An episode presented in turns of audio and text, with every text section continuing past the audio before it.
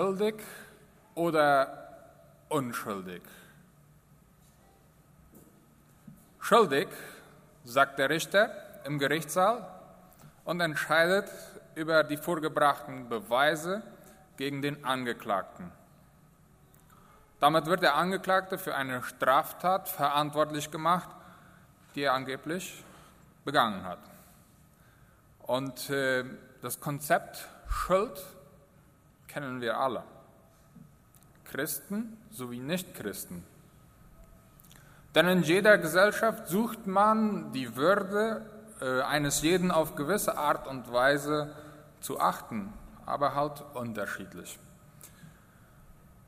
Und äh, menschlich gesehen haben ja wir aber auch unterschiedliche Stufen der Schuld. Vielleicht die Schuld, die wir gesehen haben, die Alexandra sich da jetzt angehäuft hätte, naja, das ist noch nicht jetzt so, sagen wir mal, strafrechtlich verfolgbar von der Justiz her. Jedoch wissen wir, dass wir mit unseren Handlungen, mit unseren Gedanken, mit eigentlich Teilschuld, Mitschuld an gewissen Sachen und Situationen haben. Auch gibt es Situationen, in denen wir Schuld auf uns laden, wenn wir schon, schon allein, wenn wir einen vereinbart haben, zu dann und dann, zu dem und dem Termin, äh, gebe ich das geliehene Fahrrad, den Fußball, das Auto, sei es andere Sachen zurück, das Geld und machen es aber nicht zu dem Zeitpunkt. Wenn wir in der Bibel Schuld suchen, merken wir, seit dem Sündenfall von Adam und Eva ist es Teil unserer Menschheitsgeschichte. Auch die Schuldgefühle sind seit der ersten Sünde mit dabei und Adam und Eva schämen sich vor Gott. Sie wollen nicht vor ihn treten. Sie fühlen sich schuldig Gott gegenüber. Denn er hatte ihnen befohlen, von diesem Baum, der dich gut und böse erkennen lässt, solltet ihr nicht essen. Und sie hatten es getan. Aber ihnen war ihnen ihre Schuld bewusst. Und äh, daher wollten sie Gott lieber nicht einmal begegnen. So geht es ja uns vielleicht öfter auch. Uns ist eine Schuld bewusst. Und wir möchten vielleicht der Person oder auch allein schon mit Gott nicht, äh, allein Gott nicht begegnen. Wenn es um Schuld geht im Alten Testament, da gilt auch das Prinzip Auge um Auge, Zahn um Zahn. Zum Beispiel hatte jemand bei einer Gelegenheit dem anderen das, den Arm gebrochen. Was hieß das? Dem nächsten und ihm musste dann auch der Arm gebrochen werden. Das war Auge um Auge, Zahn um Zahn. Auch gab es Sünden, die dann mit Tod bezahlt würden, mit dem Tod bezahlt werden mussten. So wie wir in dem Beispiel von, äh, das Jan gelesen hat, aus Johannes 8 lesen. Die Ehebrecherin.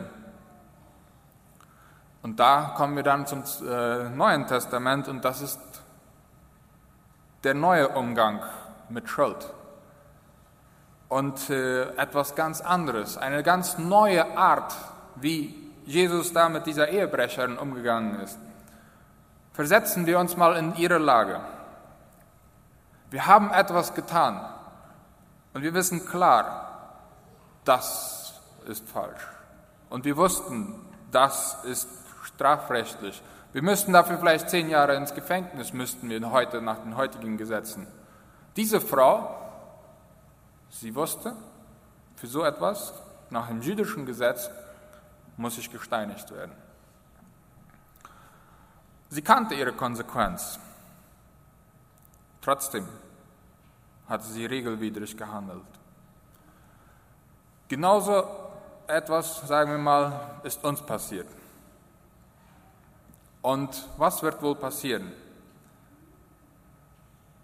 In dieser Situation haben diese Pharisäer diese Frau genommen und sie zu Jesus gebracht, was letztendlich ihre Rettung ist. Sie bringen sie und sie war einfach schuldig, ausgeliefert. Schwarz auf weiß und keine Möglichkeit, vielleicht noch davon zu kommen. Und ähm, es gab keine Hoffnung. Sie könnte nicht sagen, ich werde mich bessern, um ihr Leben noch einmal eine neue Richtung zu geben. In dem Moment haben schon alle, die Pharisäer und alle Mitleute, die da waren, ihr Urteil über diese Frau gesprochen. Die Pharisäer schauen verächtlich auf sie und haben ihre Art, mit ihrer Art die Bevölkerung mit in den Bann gezogen. Und sie überzeugt von dieser Schuld dieser Frau. Aber da Jesus so viel Einfluss bekommen hatte, waren sie sich aber dessen bewusst, sie wollten ja letztendlich, wollten die Pharisäer Jesus mit dieser Frage eine Falle stellen. Er soll richten. Nun, die Pharisäer, Gelehrte, Gesetzeshüter, sie kannten ganz genau die Gesetze und wussten und schauten sich die nächsten Leute übrigens auch immer wieder an und sagten, ah, dieser hat den Fehler gemacht, der hat den Fehler gemacht, fast wie die Lehrer im Examen oder was. Aber dies waren jetzt die Gesetzeshüter, die Pharisäer, die schauten mit der Schuldbrille. Und äh, sie waren doch unschuldig.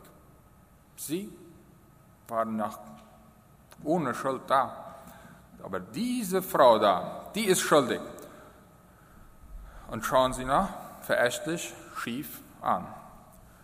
Und ähm, nun kommt Ihnen diese Situation gerade recht, denn jetzt wollen wir diesen Jesus auf die Probe stellen. Mal sehen. Denn sie wussten natürlich, dass das Gesetz Mose sagt, sie muss gesteinigt werden. Die Römer, die damals die Herrschaft hatten, sagten, es dürfte nicht so einfach eine Todesstrafe vollzogen werden. Und damit wollten sie ja ihn irgendwie doch vielleicht festnageln, ihn nachher und damit sie Jesus konnten ausliefern. Was antwortet Jesus? Wer von euch noch nie gesündigt hat, soll den ersten Stein auf sie werfen. Boah. Ich stelle mir so vor, die betroffenen, äh, die verachtenden Blicke der äh, Pharisäer sind erstmals versteinert. Und als es dann ankommt, ist, wird ihnen neu bewusst, dass sie selber Schuld tragen, dass sie selber nicht ohne Schuld sind und auch diese Frauen nicht können damit richten, schuldig erklären.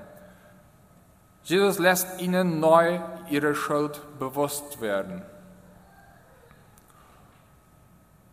In dem Moment, wo die Pharisäer zu Jesus kommen, mag die Frau diesen Unterschied wahrnehmen.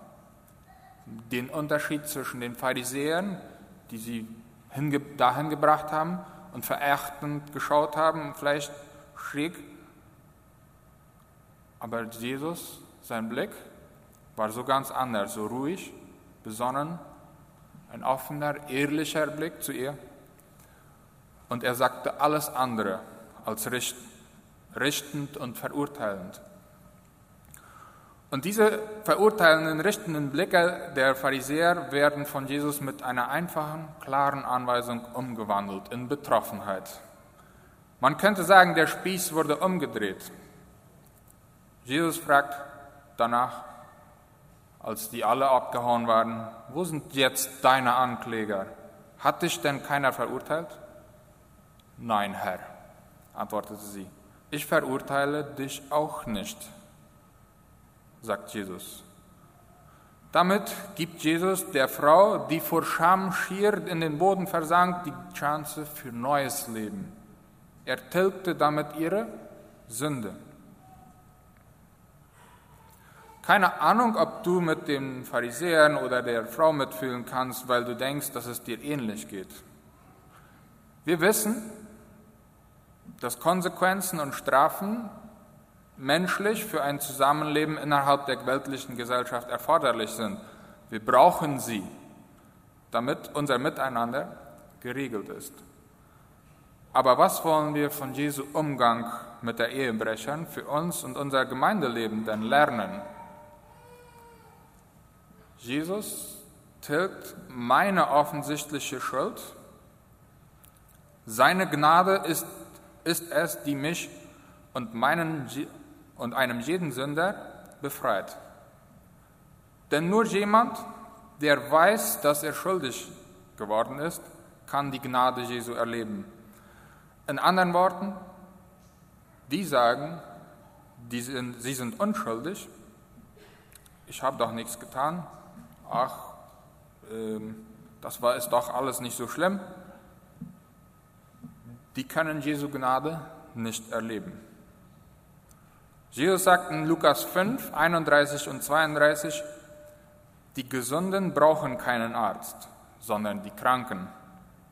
Ich bin gekommen, um Sünder zur Umkehr zu, äh, zu Gott zu rufen und nicht solche, die sich sowieso für gut genug halten, wie in dem, der Geschichte die Pharisäer.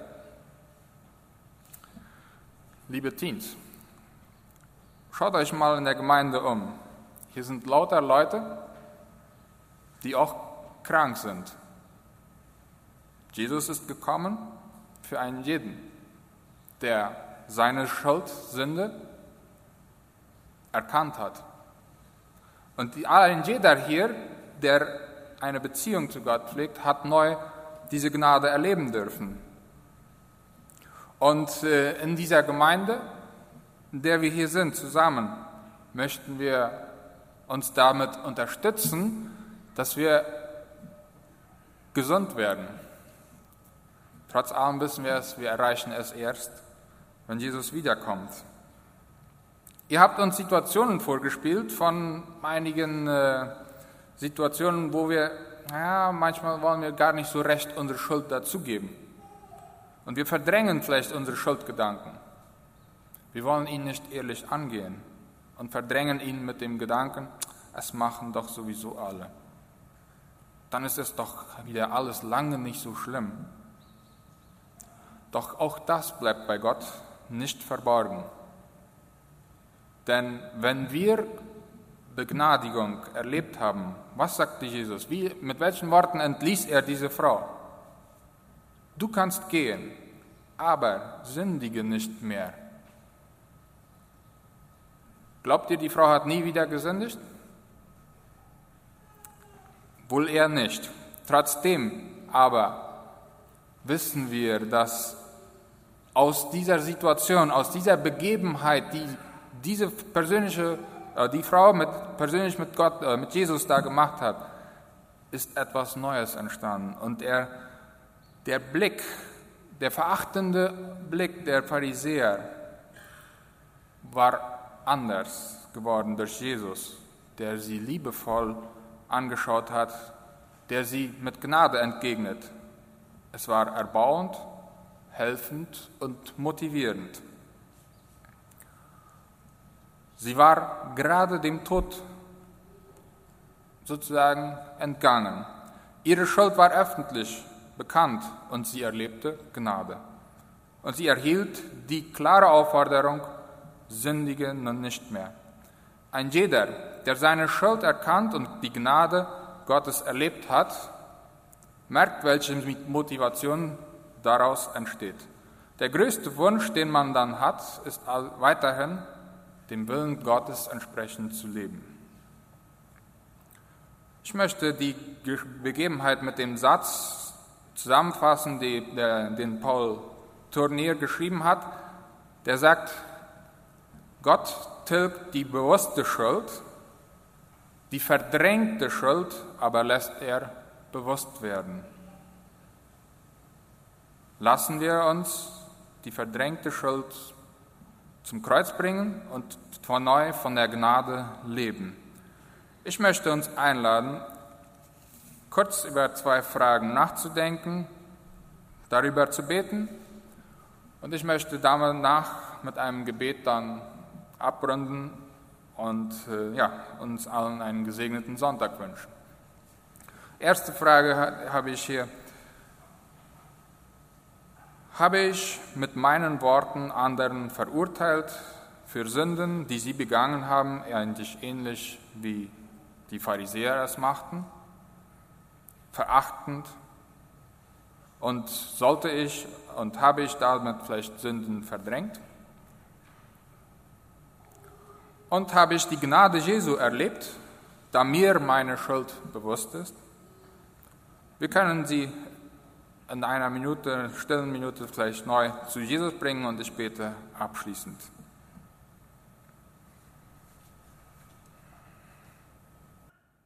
Vater im Himmel, danke, dass dein Sohn auf die Erde gekommen ist, der uns neu mit diesem offen, ehrlichen, klaren, liebevollen Blick begegnet der uns in unserer Schuld annimmt, wie wir sind, und uns neue Gnade zuspricht.